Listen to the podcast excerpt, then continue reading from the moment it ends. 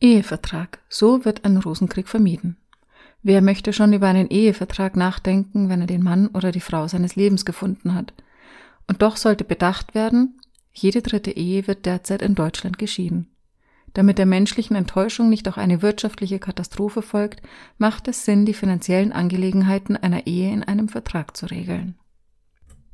Die Rechtssituation ohne Ehevertrag. Wer keinen Ehevertrag abschließt, lebt automatisch im Güterstand der Zugewinngemeinschaft. Das bedeutet zunächst, dass sich durch die Eheschließung nichts ändert. Jedem Partner gehört das, was er mit in die Ehe gebracht hat oder in der Ehe erworben hat. Im Falle einer Scheidung muss allerdings derjenige, der in der Ehe einen höheren Zugewinn geschaffen hat, dem der weniger Zugewinn erwirtschaftet hat, einen Ausgleich zahlen. Der Zugewinn ergibt sich aus dem Vermögen, das jeder Partner zum Scheidungszeitpunkt besitzt, abzüglich des Vermögens, das der Partner zum Zeitpunkt der Eheschließung besaß. Der Ehepartner, der den höheren Zugewinn angehäuft hat, muss also die Hälfte davon seinem Partner abgeben. Bei der Berechnung des Zugewinnausgleichs werden auch die Schulden der Ehepartner berücksichtigt. Wer keinen Ehevertrag abschließt, ist auch zwangsläufig den Regeln des Versorgungsausgleichs unterworfen.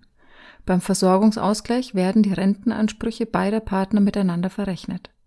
Die Differenz erhält der geringer versorgte Partner. Hiermit will man Partner absichern, die beispielsweise während einer Ehe aufgrund von Kindererziehung nicht berufstätig waren und so keine eigenen Rentenansprüche erworben haben. Soll ein Ehevertrag abgeschlossen werden, sollte dies rechtzeitig und in Ruhe geplant werden. Es ist nicht empfehlenswert, noch schnell am Tag der Hochzeit einen Vertrag zu unterzeichnen. Man sollte sich mit dem Vertragsinhalt in Ruhe auseinandersetzen, schließlich kann er für das weitere Leben von großer Bedeutung sein. Eheverträge können auch noch jederzeit während der Ehe abgeschlossen werden. Sinnvolle Regelungen im Ehevertrag. Je nach Regelungsbedürfnis stehen mehrere Typen von Eheverträgen zur Auswahl. Die Gütertrennung ist ein geeigneter Güterstand, wenn beide Ehepartner finanziell unabhängig bleiben wollen. Wird in einem Ehevertrag die Gütertrennung vereinbart, erfolgt nach der Scheidung kein Zugewinn und Vermögensausgleich. Jeder Partner behält sein Vermögen, egal ob vor oder während der Ehe erworben. Bei der Gütertrennung haftet auch jeder Partner allein für seine Schulden. Die Gütertrennung hat auch erbrechtliche Folgen.